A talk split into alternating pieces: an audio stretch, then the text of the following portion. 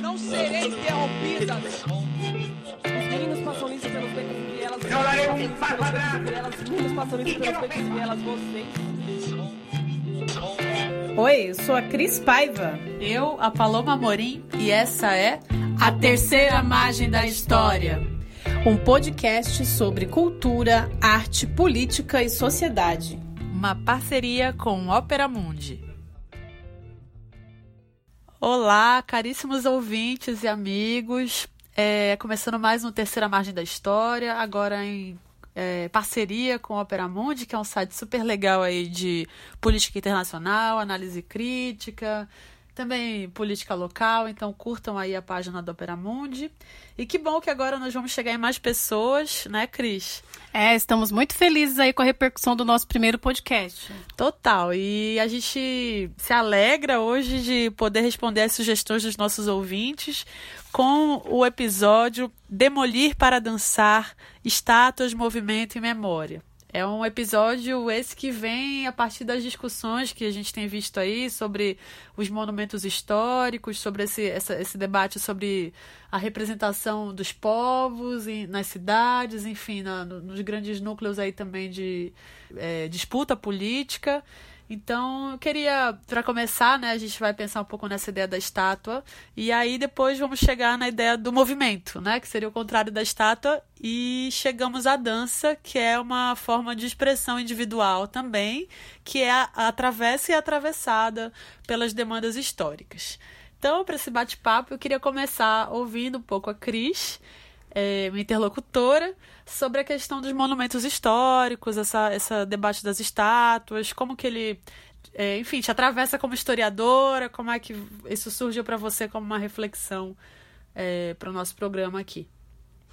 Bom, Paulo, é, pensando na questão dos monumentos históricos, eu sempre, como educadora, pensei que esses monumentos eles sempre evocam um deslumbre, né? Queira ou não, pela monumentalidade deles, ver um Borba Gato, ver um Brecheret, pelas dimensões desses monumentos, eles impressionam muito as pessoas e muitas pessoas passam por ele ao longo do dia, ou seja, para o trabalho, ou porque moram perto, né? As pessoas, mesmo não sabendo quem são aqueles personagens históricos, elas se admiram, acostumaram e, na verdade, elas ficaram, vamos dizer assim, naturalizadas na paisagem urbana, né? Esses monumentos, eles vão compor aí, além dessa paisagem urbana, é, fazem parte, inclusive, do ensino de história, né? Lembrando que durante muito tempo a gente foi aí principalmente nas escolas públicas, né, é, vigentes aí de, uma educação tradicional, na qual os, os heróis, feitos e datas eram muito contemplados, né, lembrando que essa perspectiva aí da história já foi contestada já desde os anos 60, em que os novos personagens da história eles vieram à tona, né? Então, é, as mulheres, os negros, os indígenas, eles aí fazem parte dessa história aí que não é tida como uma história oficial,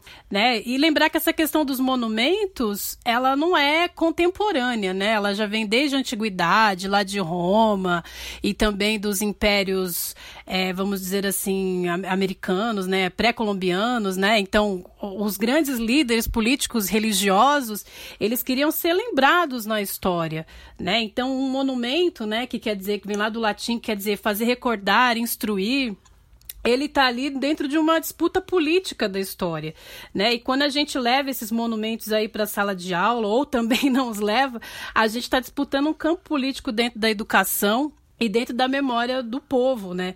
Se você perguntar para a grande maioria das pessoas se deve ou não tirar, muitas delas vão falar: "Ah, mas tem tanta coisa para se preocupar no Brasil, vai se preocupar agora com as estátuas", mas as pessoas elas não se dão conta. E eu acho que é preciso de um trabalho muito grande, um esforço muito grande no sentido de tentar educar as pessoas para aquilo que é a história, de fato, né? As pessoas muitas vezes elas não se veem como sujeitos de sua própria história e ver esses monumentos muitas vezes para ela não, não querem dizer muita coisa ou querem dizer muita coisa também, querem dizer de uma história a qual muitas vezes as pessoas se afeiçoaram. Então, por exemplo, ah, eu tive uma professora X lá na escola que me falou que os bandeirantes eram os desbravadores da história. Então, muitas vezes por uma questão inclusive afetiva dessa relação professor-aluno, você vai tratar esses monumentos com certo respeito, né? eu queria dizer aqui que eu não sou favorável a esses monumentos, até por conta da tragicidade que eles representam, né? Então, por exemplo, aqui em São Paulo mesmo a gente tem pelo menos oito monumentos,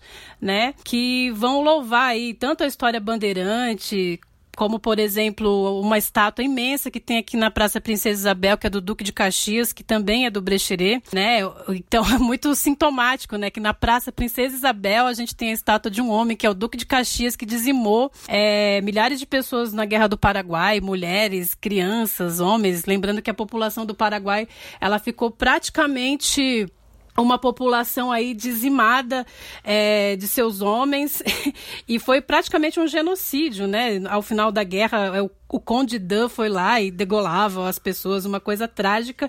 E por que que a gente ainda hoje tem esses monumentos pela cidade, né? Uma coisa muito intrigante, né? Porque isso quer, diz muita coisa de um lugar é, de uma representatividade política, de uma disputa política da história, né? Então, quer dizer, não houveram negros, não houveram indígenas, né? Aqui na cidade de São Paulo a gente tem poucos monumentos é, que simbolizam essa história negra, a história indígena. A gente tem uma estátua do um busto, na verdade, do Luiz Gama ali no Lago do Auroche, que muitas pessoas não sabem. Está num lugar, muitas vezes, em que as pessoas acreditam que é um lugar perigoso, não gostam de se deslocar para o centro da cidade, né? Esse centro da cidade aí também tido como perigoso. E tem, é, dentro disso, Cris, é, existem, existe uma disputa que é institucional, né, de retirada, ainda mais agora, né, surgiu essa, esse debate com mais força, mas tem uma, uma disputa institucional de parlamentares propondo essa retirada. Para você, qual, qual é o significado? Será que é retirar?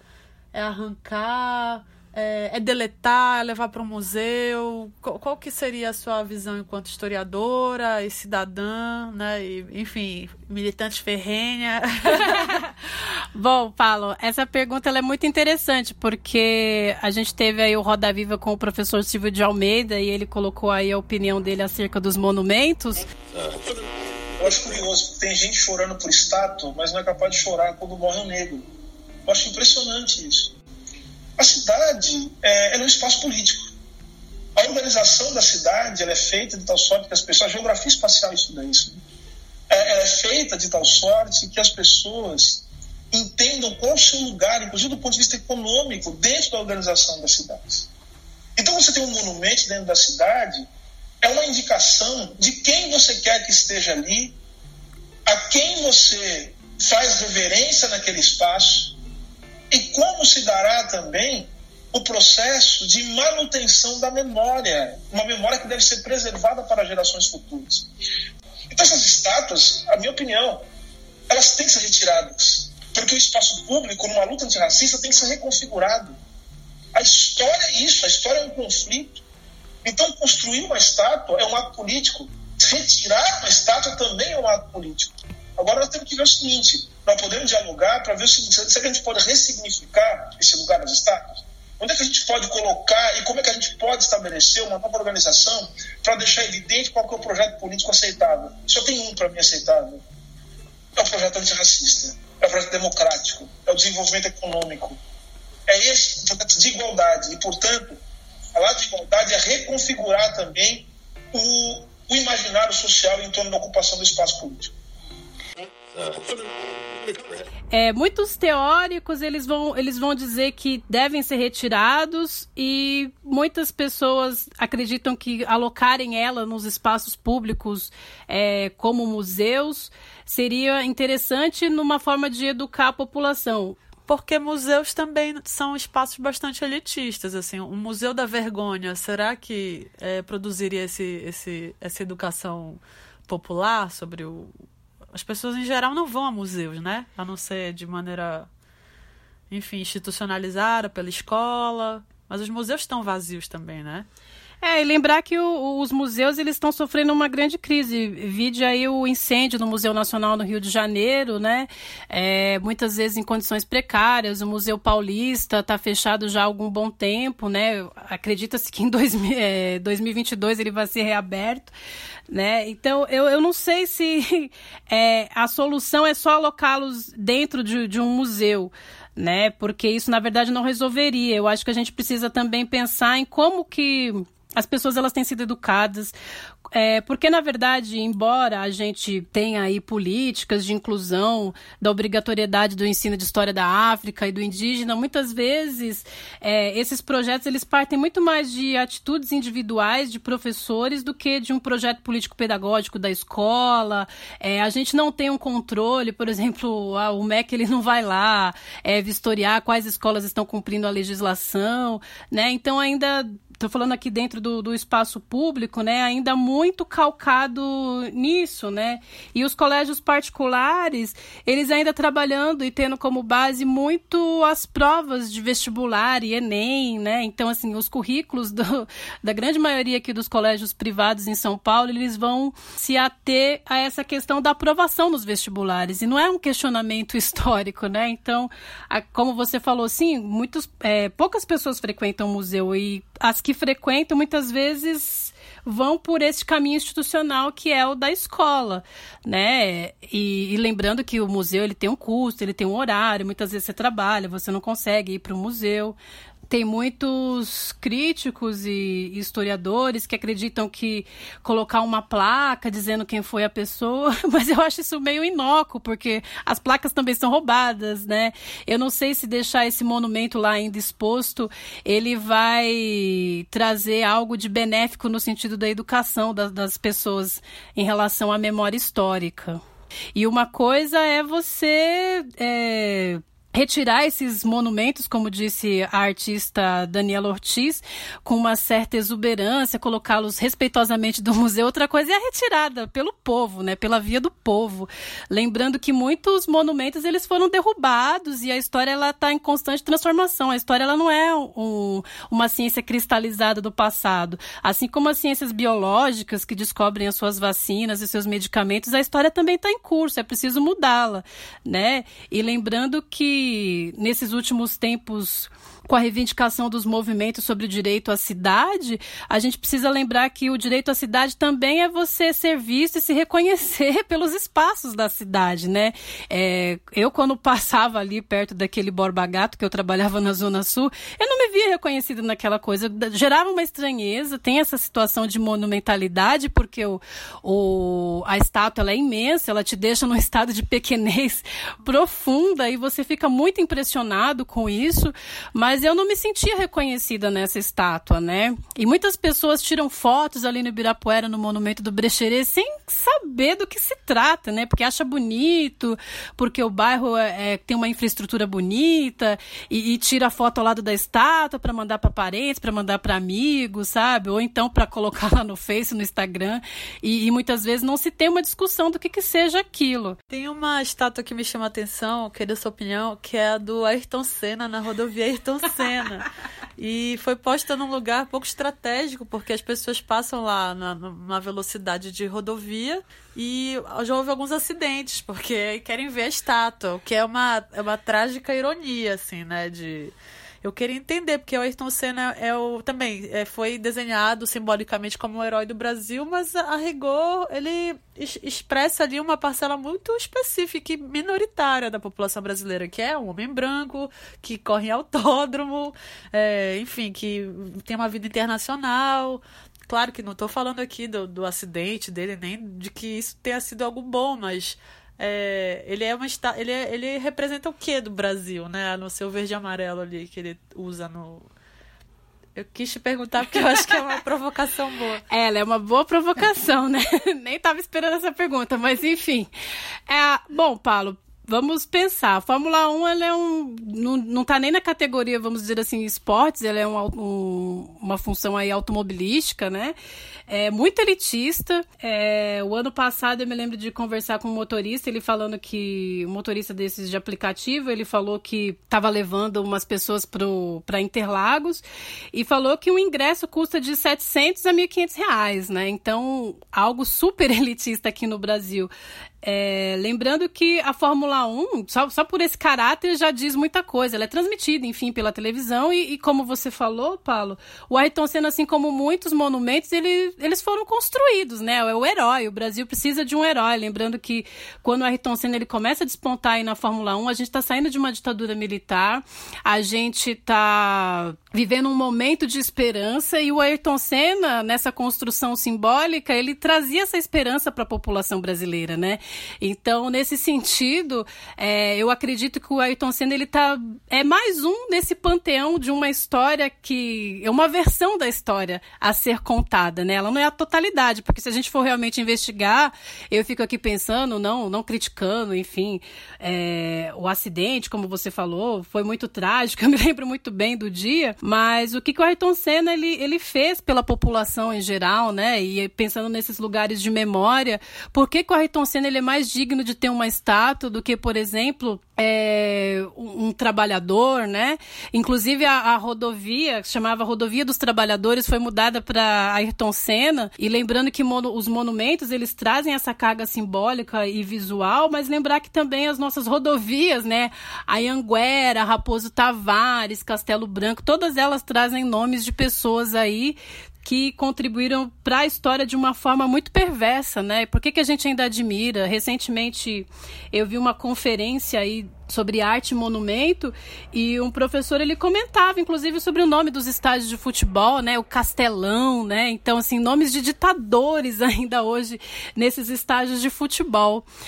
É, é muito sintomático, porque, na verdade, a criação de uma estátua do Ayrton Senna e esses nomes todos que reverberam, elas querem criar um sentido do que é a história, do que, que é o vencedor, do que, que é aquilo digno de ser rememorado e lembrado, né? Interessante. É, isso me parece ter a ver com o que você falou, né? Da gente é, ter uma, uma visão da cidade que diz respeito ao pertencimento, né? Esses elementos todos aí que estão é, é, expostos como memória da cidade não dizem respeito algum à, à, à memória de quem de fato atuou na construção das cidades.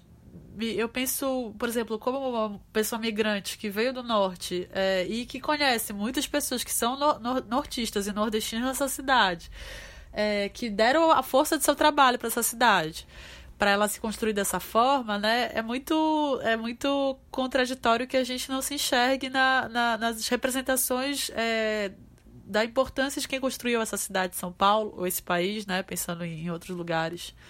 É... é, isso que você fala é muito interessante, porque o, próprio professor Upiano ele diz que as cidades elas são fabricadas, né? Então na fabricação dessas cidades que vai envolver um campo de forças, tensões e conflitos, é, a cidade ela vai, vai ser mostrada, ela vai ser uma representação imagética daquilo que se quer dizer sobre aquela cidade. Então, quando você pensa em Rio de Janeiro, o que, que vem à mente, né? O Cristo Redentor com os braços abertos. A gente sempre vai evocar esses monumentos como lembranças da cidade. Não à toa, né? É, é muito difícil que esse monumento aí do Ibirapuera, ele para ser retirado vai ser uma disputa aí muito forte. É, como eu já falei, não é de agora, né? E você falou também lá no início sobre essas figuras públicas aí que pensam em, em retirar essas estátuas, esses monumentos e alocá-los em um outro lugar.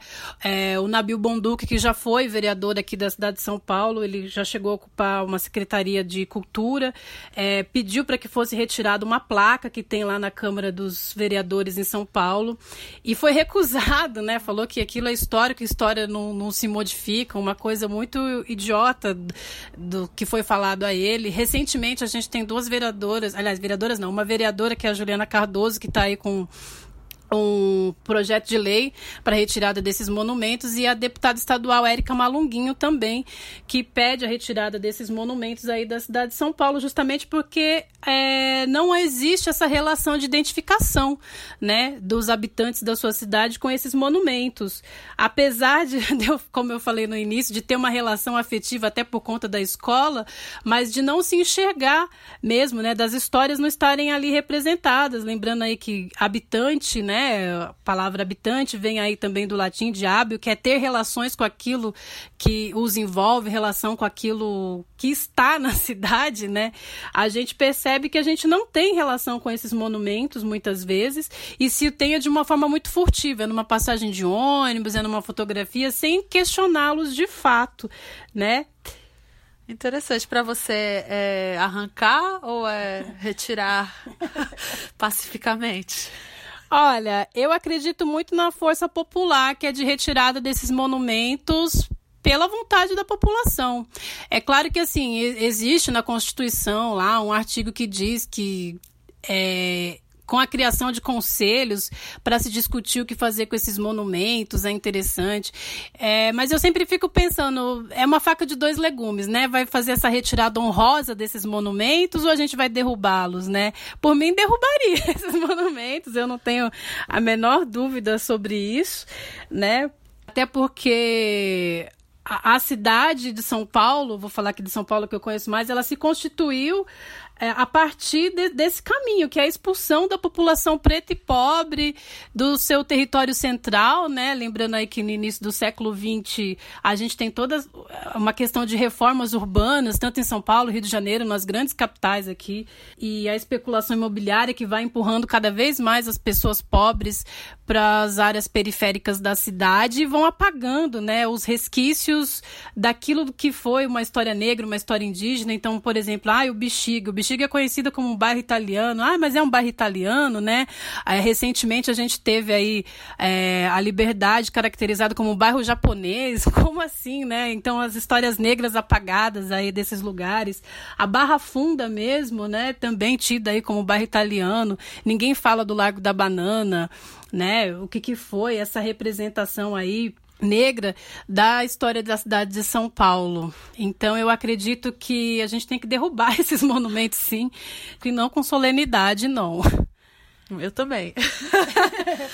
E só para finalizar aqui, eu, eu queria dizer que essa retomada aí pelo direito da cidade, por luta de direito à cidade, né, de tomar o espaço público que foi negado, inclusive pelo capital, como eu falei, essa questão da especulação imobiliária, que vai empurrando as pessoas. São Paulo se constituiu a partir da habitação do, dos, das áreas altas destinada à população mais nobre, né? Os Barões do Café foram habitar Higienópolis, é, Avenida Paulista, e as pessoas pobres habitando aí as várzeas dos rios, né? E sempre tendo a sua cultura relegada aí a segundo plano.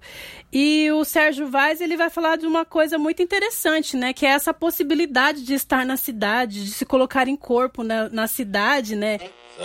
Cidade, a cidade de São Paulo é muito louca, assim, porque ao mesmo tempo que dói, dá prazer, né? A gente fica pensando, por que a gente não tem mais prazer do que dor, né? Por que, que as pessoas não deixam a gente ter prazer? Mais prazer do que dor. Eu acho que são as artérias do nosso corpo. Quando a gente corta uma veia, a gente vê sangrar por ali. Eu acho que São Paulo sangra pela periferia, pelos cantos, pelos córregos, pelos becos, pelas vielas. É onde São Paulo sangra, é onde São Paulo vomita. Tudo aquilo que ele bebe, toda a sua arrogância, ele vomita na gente. Eu vejo São Paulo assim, triste, arrogante, necessária. É como se a gente tivesse o tempo inteiro de pedir permissão para poder entrar, para poder ser feliz, para poder andar nessas ruas que nossos pais, avós construíram. É como se deixasse a gente andar fazendo concessão e não por apego à liberdade. Eu acho que São Paulo é isso, é muito estranho. Assim, ela se parece com o Brasil. Micro se parece com o macro do Brasil. Quando eu vejo a gente falar, ah, os coronéis do Nordeste, eu fico imaginando, nossa, mas tem mais coronéis do que em São Paulo.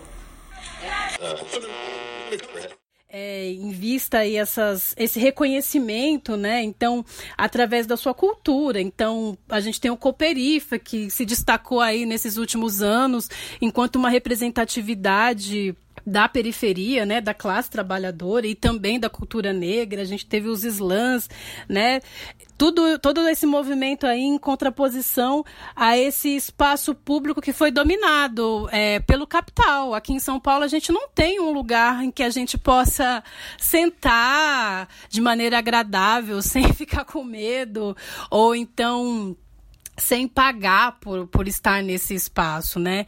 Então, lembrando um pouco aí dessa, dessa questão aí pelo direito à cidade, que é algo que que tem mexido muito aí com os, com os meus questionamentos nesses últimos tempos, né? E você, Paloma, você queria que você falasse um pouco aí dessa, dessa forma aí de estar na cidade, né?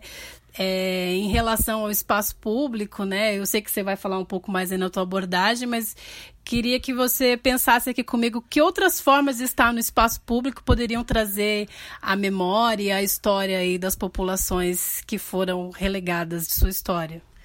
É, bom, Sérgio Vaz aí, né, um poeta super interessante, fala pra gente é, um pouco da, da expressão e da importância do, do, do, simbólico, né?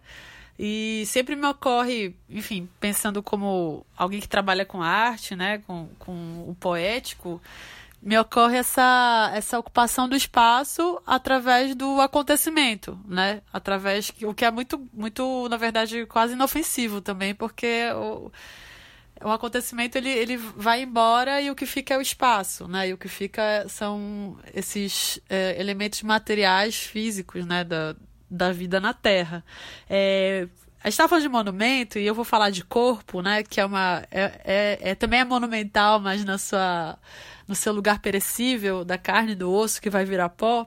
E aí me, me lembro da, da, dos crucifixos, né? Não, no espaço público não só, mas assim, dentro dos espaços das instituições públicas, né? Então, a, é, nos tribunais, nas escolas, muitas vezes, né? E o, o crucifixo ele traz essa memória, portanto, de uma cultura judaico-cristã que estabelece a ideia do corpo como uma ideia de sagrado, ou muitas vezes a ideia de uma, é, digamos assim, de uma uma cisão, né, entre o que é a carne e o que é a mente, né, que também vai ser uma cisão que está prevista em outros momentos da filosofia pré-cristãos, é, né, e aí eu fico pensando um pouco que o corpo também é como uma cidade, né, ele também está marcado por essas, esses elementos é, da memória, por essas, essas, esses rituais que vão afirmar uma história ou afirmar outra história, né?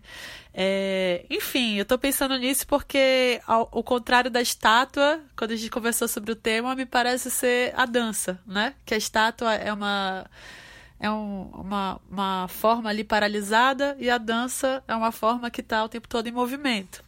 E aí eu fui pesquisar sobre isso e pensar no que, que eu podia usar aqui para conversar. E lembrei do, do, da pesquisa da Priscila Carbone, que é uma, uma enfim, uma atriz e professora de, de arte do corpo que está fazendo mestrado na USP.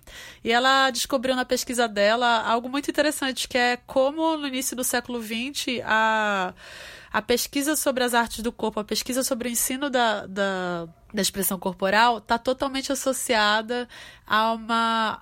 A termos, digamos assim, evolucionistas da medicina e da ciência, é, no sentido do corpo também, e como começa então, então a pedagogia da expressão corporal começa a se conjugar com a ciência, no momento em que o que está em alta é justamente o racismo e o higienismo, né? É, a, a, o tecnocrático ali da, né, das formas corporais. Então, o entrecruzamento entre as ciências médicas e a aprendizagem da expressão corporal, elas se dão à medida em que há apropriações recíprocas, né? É, em relação a como visualizar o corpo, como objetificar o corpo e qual linguagem vamos utilizar para falar sobre o corpo.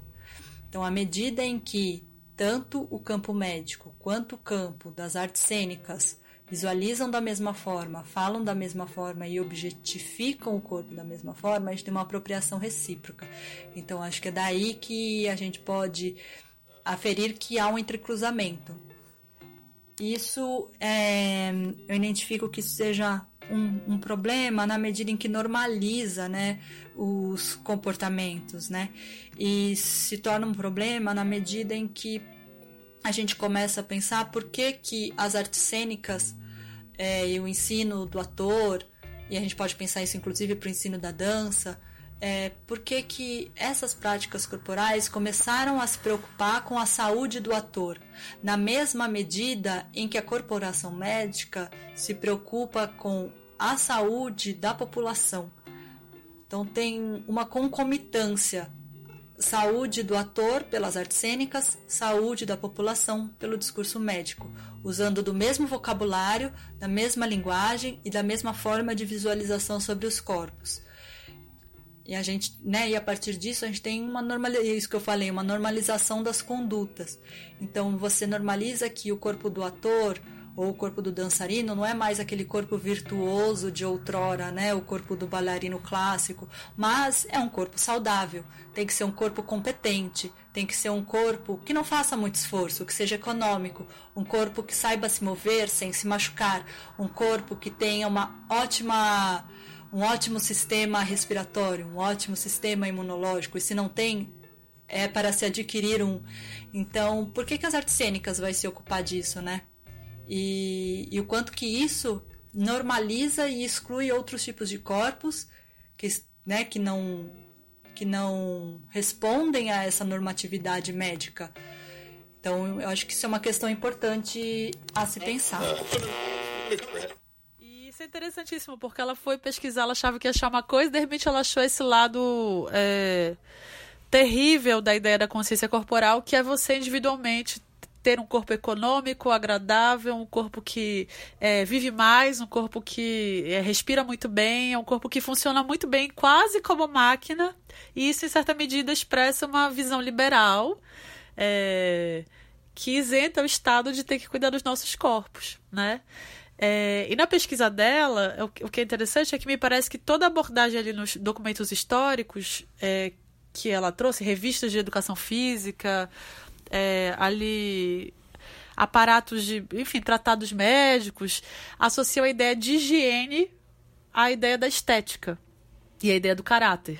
Então é como se você, é, por exemplo, na formação do ator, aprende a fazer esgrima, porque aí você vai ser um, um excelente esgrimista, talvez, para uma, uma peça de. uma peça melodramática, um vaudeville, né? Isso é um, quem fala é o João Caetano, que foi um ator muito famoso aqui no Brasil. É, e aí tem um momento que é a esgrima, então essa, essa sofisticação, essa elegância do corpo do ator, e esse corpo não é um corpo negro, esse corpo não é um corpo indígena, esse corpo não é um corpo gordo, né? Esse corpo não é um corpo que desvia daquela referência é, estética normativa.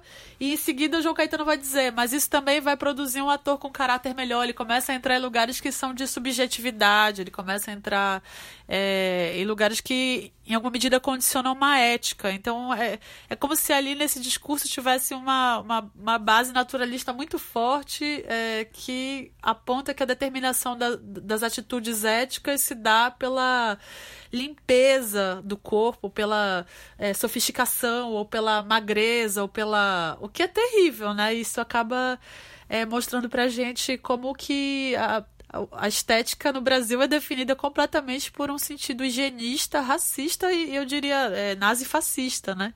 É, eu diria que isso que você está trazendo para a gente tem muita conexão com aquilo que eu pensei e pesquisei também, né? Como eu falei, dessa retirada das populações aqui do centro da cidade, no início do século XX, tem muito a ver com isso que você está falando, que inclusive as lavadeiras que lavavam as roupas aqui, as margens dos rios Tamanduateí, Anhangabaú, é, foram retiradas sob medidas higienistas desses espaços, né? E hoje em dia a gente pensando aqui na contemporaneidade, vou pensar aqui numa coisa é, bem atual, que são os jogadores de futebol, né? Todos eles com corpos muito iguais, né? Antes a gente via lá um Corinthians e Palmeiras, tinha o Viola mais parrudinho, tinha o Tupozinho mais franzino. Hoje a gente não vê uma variedade de corpos, né?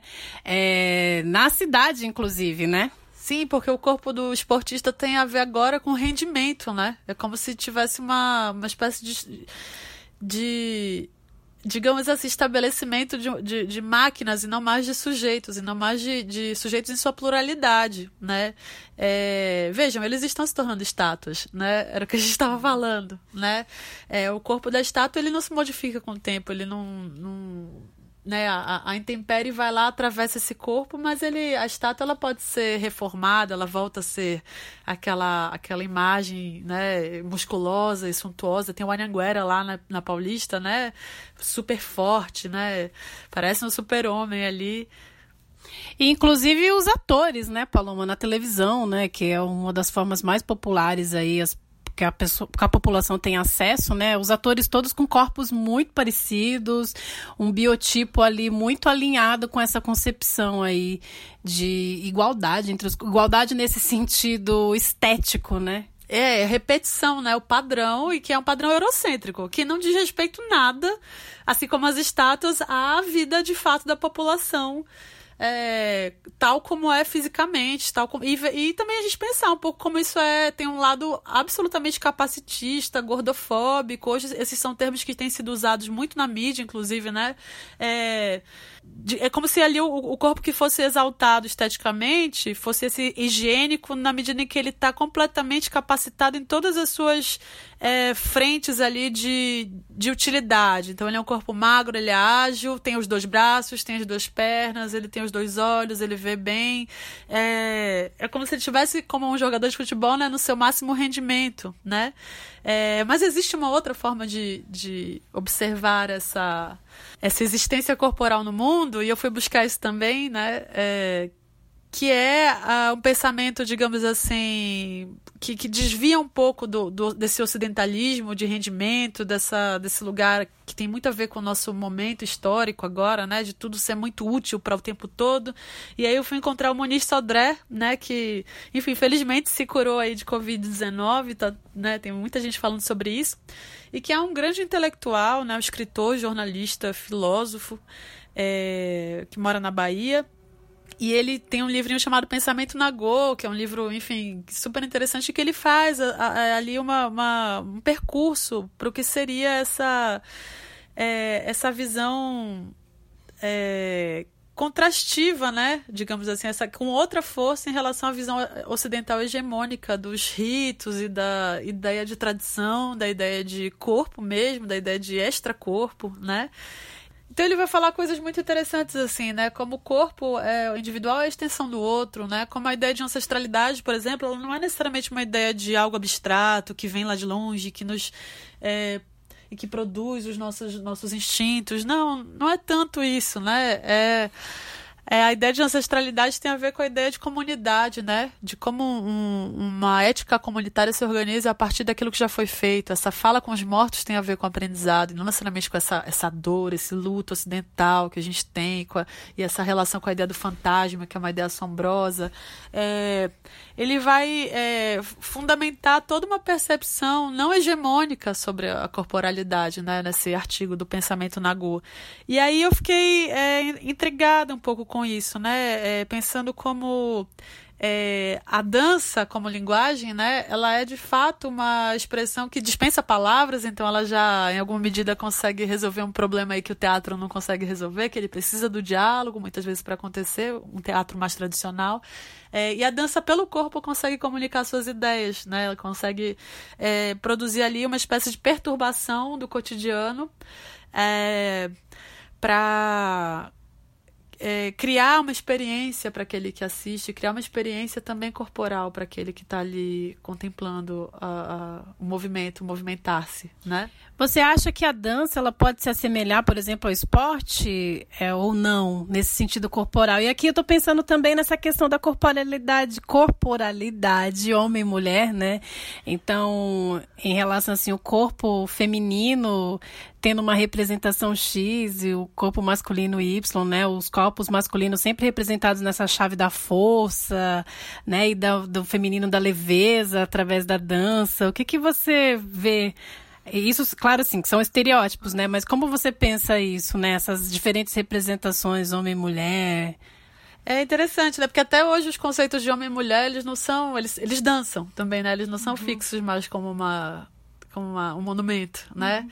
É, eu acho que na, na tradição, e aí o Muniz Sodré vai falar tradição como uma traição, né, da história. Sim, né, é, tem esse projeto que é um projeto de estabelecer que a mulher é o leve, a mulher é o emocional, que a mulher é o sensível, que o homem é o forte, ele é aquele que vai segurar no balé, o cisne negro e, né, tem tudo isso, mas na dança contemporânea ou, né, enfim, nessas tentativas de fazer o corpo dançar é, em níveis não hegemônicos, né, em estados não hegemônicos, é a, a, a, as fronteiras de gênero se dissipam, né? Assim como é, as, as fronteiras de peso, as fronteiras de altura, as fronteiras é, raciais, né? Não estou dizendo que nesse sentido não existe é, racismo também na dança contemporânea, existe pra caramba, mas onde eu estou querendo chegar é mais, na verdade, no ato em si, no fenômeno da dança, do que pensar em companhias de dança e tal. É, eu queria pensar mais, digamos assim, filosoficamente no, no que, que é o movimento, né? E a gente fala movimento político, né? E aí o Sodré vai falar o seguinte pra gente, de maneira muito interessante, que é, o homem, ele está sempre o homem humano, né, enfim, as mulheres, está nesse mo momento que é estar na, na, estabilidade da terra, do sentido da materialidade, e aí e também talvez numa, num processo de relação com o destino, mas não destino como algo que está propriamente desenhado, mas como uma espécie de incentivo da comunidade, uma espécie de ética da comunidade, de fazer o que deve ser feito, né? Então, nesse sentido, o homem é um viajante, porque ele está entre a estabilidade e a travessia, né? E eu fiquei pensando que a dança é um pouco essa viagem, né? Porque quando você dá um passo, que é um passo em que você não controla, é um passo improvisado, é um passo em que você deixa o seu corpo falar a partir do desejo dele, e não uma coreografia desenhada anteriormente, é, você está entre o, a estabilidade e o risco, né? Para um bebê que aprende a andar o tempo todo, cada passo é uma corda bamba, assim, cada passo é um abismo debaixo dos pés, né? E aí eu fico pensando, me, me, ocorre isso, que nesse sentido todos temos corpo capaz de, de dar esses passos e estar em risco poético, né? E, enfim, aí eu conversei com o Icaro Gaia, que é um parceiro, que é meu amigo e que tem a, a um, um, trabalho muito legal com a Improvável Produções no Rio de Janeiro. Um pouco o que, que é a dança para ele, né? Colocar o corpo em movimento para mim significa tá em relação a alguma coisa é, que não seja necessariamente eu, alguma coisa que esteja fora de mim, não necessariamente fora é, no sentido concreto, mas fora também dentro do meu próprio corpo, né? Algo que, que seja uma espécie de desconhecido. É, de pensar e de sentir o corpo como alguma coisa que é um desconhecido, porque na verdade é, né? São muitas é, muitas partes, a gente tem muitas muitas partes para além é, do de um de, que não é um unitário, né? A gente se pensa numa unidade, né? Como um indivíduo, né? A sociedade se pensa tem muito esse pensamento do indivíduo, mas é, eu sinto que na dança a gente desloca um pouco esses sujeitos, a gente tem a possibilidade de deslocar esse sujeito para outras espécies de relações, outras espécies de ritmicidades, outras espécies de afeições é, e afetos que, que o tempo todo estão agindo com esse corpo, né? Eu penso muito e sinto muito nesse lugar de agir com, não agir é, em, mas agir com, com alguma relação é, específica. Acho que é mais ou menos por aí. E Paloma, Pensando aí nessa questão do corpo, estado de festa e pensando nessa relação cidade, monumentos, estar no estar no espaço, queria perguntar para você, como que é para você que saiu lá de Belém e veio aqui para São Paulo, como é que é estar com esse corpo, vamos dizer assim, estrangeiro numa cidade diferente? Como que foi chegar aqui, trabalhar com teatro e falar dessa corporalidade que não é sudestina? É, é, acho que isso tem a ver um pouco com estar sempre em risco, né? Sempre dançando, né? É, é um corpo que fala de outro jeito, né? O meu sotaque já estabelece ali a, a, o mapa dos nossos, os nossos limites, né? Culturais. É, é, não é fácil estar em outro lugar que não é o seu, mas também voltar não é uma possibilidade, porque a casa já não existe mais. Uhum. É um pouco ficar, é um pouco não ter casa, né? Um pouco você tá é, no mundo e sendo nortista, sendo uma mulher é, afro-indígena, né? É um, é, uma, é um mundo que não me pertence, né? Mas eu acredito ainda que pela arte, é, pelo trabalho com simbólico, enfim, com as relações comunitárias, que é algo que eu prezo muito, é possível criar pequenos é, espaços rituais em que eu posso me sentir em casa, né? Que eu trago a Amazônia de novo para perto de mim. É, por exemplo, eu quero achar os, os ingredientes para fazer o almoço da Amazônia, almoço com a maniçoba e cozinhar. É, quando a gente chegou aqui em São Paulo, tinha isso. A gente gostava de cozinhar as nossas comidas lá de Belém, né? Porque isso era uma maneira da gente, pela experiência do corpo, né? Pelo paladar, pelo saborear, pela bebida, né? A gente voltar um pouco para nossa para esse grau de pertencimento. É, isso também é para mim é dançar. Isso também é para, né? A, a, ideia da dança como ideia de experiência corporal, ela pode se, é, ela pode se expandir, né? Para muitos lugares, né? É, pense na Emma Goldman, que é uma, enfim, uma anarquista do século XIX, que ela dizia: é, se eu não puder dançar, essa não é minha revolução né? Então, é, nessa frase eu gosto dela porque ela nos diz ali do movimento do corpo como uma maneira também de, de transformação, né? Como uma forma de modificação ali das relações. E a Bell Hooks, ela fala disso, né? Você é um corpo, inclusive o professor, né? Você tá lá em corpo presente, em tempos de EAD, né? Como é que é isso, né? Você privilegiar essa forma, a sua forma, o pensar, e como se o corpo também não pudesse fazer parte disso. Você como educadora, como você vê isso na educação e como que você, na sua prática de ensino, coloca isso? É, eu acho que tem é, uma, é um limite muito grave, assim, não dá para chegar em pontos de fato. É, pela virtualidade, eu acho muito, muito difícil a gente conseguir estabelecer novamente essa, é, esse caminho de conexão mesmo pedagógica. Tá, enfim, a gente está fazendo EAD porque não tem o que fazer, né? Mas o meu medo é que isso se torne uma espécie de plano que deu certo na pandemia e aí viria a forma de relação entre professores e professores ou professores e alunos, né? É... O corpo ele, ele, é pura pedagogia, né? As primeiras coisas que a gente aprende na vida é pelas sensações, é saber que não pode tocar na tomada porque faz o dodói, né? Então é, é, é, é o primeira, primeiro campo de, de aprendizado. Eu não sei, posso estar errada, mas me parece que é o corpo, né? Que são essas é, esses laboratórios cotidianos, né? É, então eu penso que dentro dessa não sei se é conscientização do corpo, porque eu não gosto tanto dessa ideia da racionalização do corpo. Eu acho que tudo é uma coisa só.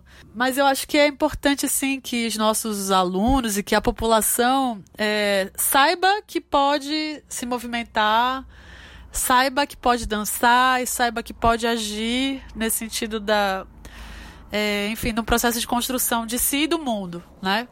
É, enfim, falei com a Vanessa também Garcia, que é uma querida amiga também, que é fotógrafa e, e performer, né? É, e ela nos diz também do, de um procedimento para ela do que, que é a dança. A minha experiência na dança está muito relacionado a pensar a experiência de corpos não padrão. É, em em escalas diferentes, né? Mas caminha por aí.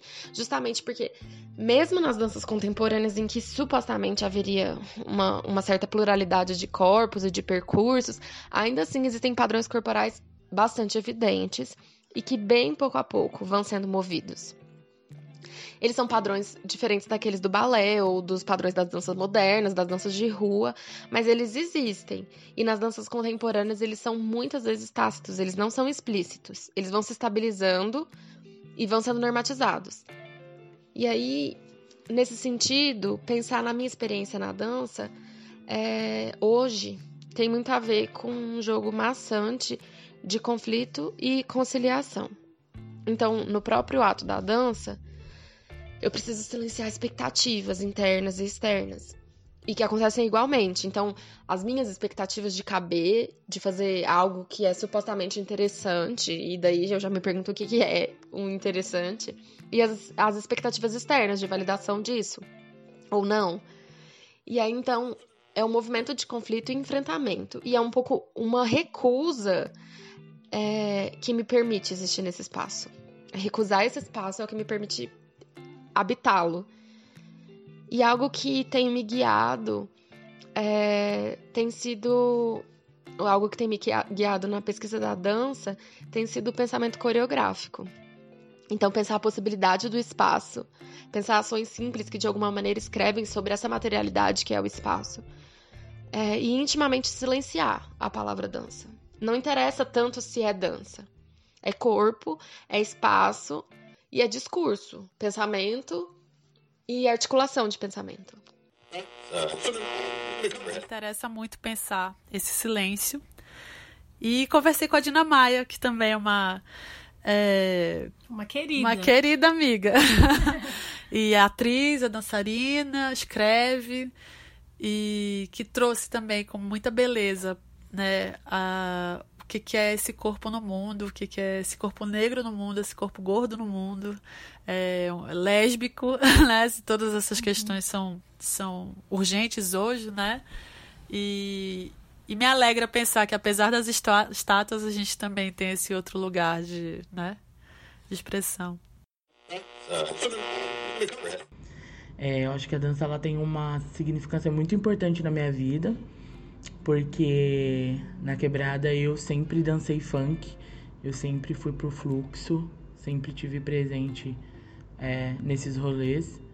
E quando adentrei o centro, esse também foi o meu rolê, procurar por lugares que a periferia possa adentrar e, e trazer o seu corpo em movimento.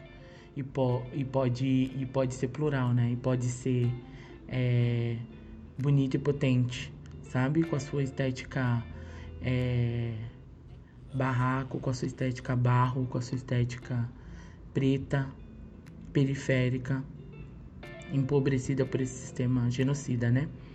Então eu me instauro na dança a partir do funk. Eu acho que o funk me movimenta até hoje de uma forma é, surreal, assim, é maravilhoso. É, tem um texto que define muito o, o que eu sinto na dança, né?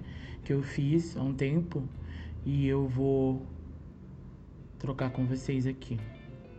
Ele chama Loki. Semente pelo meio da sala, um rio corre entre mim e fora de mim. Reclusão de uma mente grande demais para caber em um quarto e cozinha. É quase inapropriado o jeito que eu me movo. A negruda lama que se instaura nos meus pés finca uma sabedoria que só Nanã há de intervir. Viver no meio das cores de um corpo monstro é revolução, não minta para si mesma quando ousar dividir do seu padrão. Não duvide de mim quando eu estiver gritando janela fora que a gordura também é cura. Esse banto que curva uma rachadura de estrias longas e pouco beijadas ainda sobrevive aos males satirizados de um corpo esguio e pouco alimentado de mim. Quase que uma vontade insana de sermos cópias severas de nós mesmos, sabe? É... Eu sou a ebulição de mim mesma. Um pouco de mim se debruça sobre o rio do conhecimento, mais de mim se escurece ao ver os clarões andando livremente. E para a gordura que me molda, feito cabaça, eu desejo o afeto. O que o meu corpo pulsa é o ressurgimento de nossas raízes, tempos de onde o aquilombamento se faz necessário, o fortalecimento de nosso povo encantado que se reinventa e borboleteia, ressoando em nós múltiplas Áfricas. Precisamos rabiscar juntos uma nova forma de dançar esse país. Que a flecha seja certeira, afinal é o dono da mata que mantém o líquido sobre a fruta da criação diaspórica. É preciso o escurecimento de nossas mentes para a emancipação de nossos pensamentos potentes. E é preciso mais de nós entre nós, um pouco de gentileza e sabedoria estratégica entre o olhar, entre o olhar colonizado que a mente flua a absorver, a absorver e não a sucumbir ao poder alternado de uma gente branca demais para ser humano. E só Iroko, Iroko Kizile. Axé, gratidão. Muito legal, muito legal essa conversa aqui, Paloma. E a gente está finalizando. E a gente sempre termina aqui com as nossas dicas. Queria que você falasse a dica aí do nosso podcast de hoje, Bom, é, minha dica para assistirem dessa vez é, é, Jonas e o Circo Sem Lona, que é um documentário que tem no YouTube que é uma graça. E assistam, que é sobre a cultura do circo e esse, essa doce e triste despedida da infância. Então assistam. Ai, que legal. Bom, a minha dica aqui hoje vai ser o livro é, da professora pesquisadora Sheila Alice Gomes da Silva. Ela foi uma historiadora é, muito importante aqui para São Paulo, né? Ela escreveu um livro chamado Negros em Guaianazes, Cultura e Memória. E a Sheila, ela, ela teve uma morte muito precoce, né? Com 36 anos de idade. Ela foi buscar essas memórias aí desse bairro de Guaianazes que era ligado a São Miguel Paulista, mas que depois é, se constituiu enquanto um bairro e quanto essas memórias aí da cidade, né, elas estão apagadas e a Sheila vai fazer um resgate aí da história do bairro de Guaianazes, vai fazer um levantamento cartorial de nascimentos, né, vai, le vai levantar questões aí acerca dessa urbanização aí de São Paulo que excluiu essa memória e essa história aí das populações negras e indígenas da cidade de São Paulo. Muito bom. Mais uma vez, né? Chamando quem quiser escrever pra gente. Nosso Twitter é Terceira Margem 2.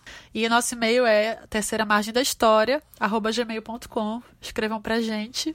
Mandem sugestões e agradecemos aí mais uma vez a vocês. E a gente termina então ouvindo o Canto dos Escravos, né? Que é um disco da Clementina de Jesus, a Tia Doc e o Gerado Filme. Qual é o canto? É o canto? Oito. Muito bem. Então... Um beijo para vocês. Muito obrigada pela audiência. Escrevam pra gente. Tchau, tchau.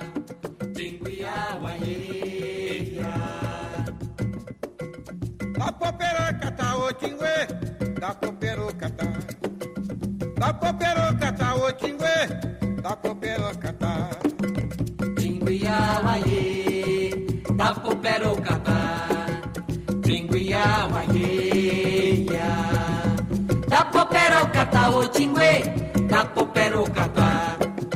Da poperoca tá o tingue, da poperoca tá. Tingue awaiê, da poperoca tá. Tingue awaiê, da poperoca Da poperocatá, o tingue, da poperocatá. Da poperocatá, o tingue, da poperocatá. Tinguiá, uaie, da poperocatá. Tinguiá, uaie.